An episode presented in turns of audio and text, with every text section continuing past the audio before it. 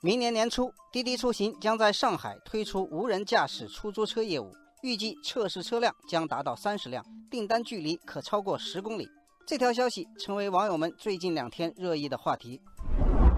网友嘉玲担心自动驾驶系统发展还不成熟，他说：“这是个非常前卫大胆的尝试，但需要稳定的技术做支撑。现阶段我还是不敢信任无人驾驶。”但是网友紫玫瑰则期待着尝尝鲜。他说：“自动驾驶普及之后，绝对是比人驾驶安全的。电脑的计算能力和反应速度是人脑比不了的。”每年那么多人因道路交通事故而死亡，其中百分之九十是因为司机分心、疲劳或是醉酒。自动驾驶会显著降低这些事情的发生。网友小鱼补充说，自动驾驶还会大幅提高交通的效率，因为在自动驾驶时代到来后，车与车之间可以自由协同，达到全局效率最优，而且还能改善人们的出行环境，对那些黑车拒载乘客的出租车能起到有效的抑制作用。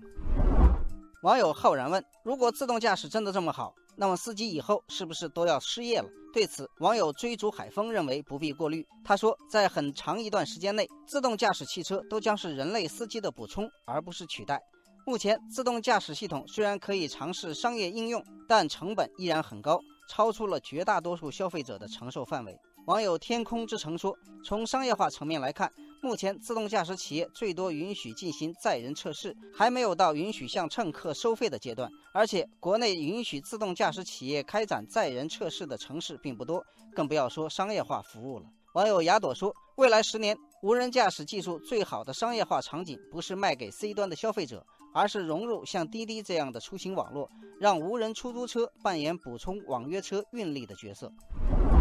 据报道，今年七月，滴滴宣布获得了日本汽车巨头丰田的投资，双方将设立合资公司，丰田将向滴滴和合资公司投资共计六亿美元。网友太阳花说：“自动驾驶是一个非常长期的项目，美国顶级公司每年都要烧几亿美元，而且需要互联网公司和传统车企把各自的优势结合在一起。”没有任何一个公司能够独立做成这件事。网友奶包团子说，在这之后还需要进行利益的分配。滴滴对自动驾驶商业模式的设想是，让车厂把车造出来，将车辆一键投入到滴滴的平台中，然后在每一单订单中让车厂来分成。网友小萌西说：“自动驾驶涉及到的安全问题还没有形成一个规范，商业模式的规范要走的路恐怕就更长了。所以，不管你敢不敢，短时期内大家坐上无人驾驶出租车的可能性并不太高。”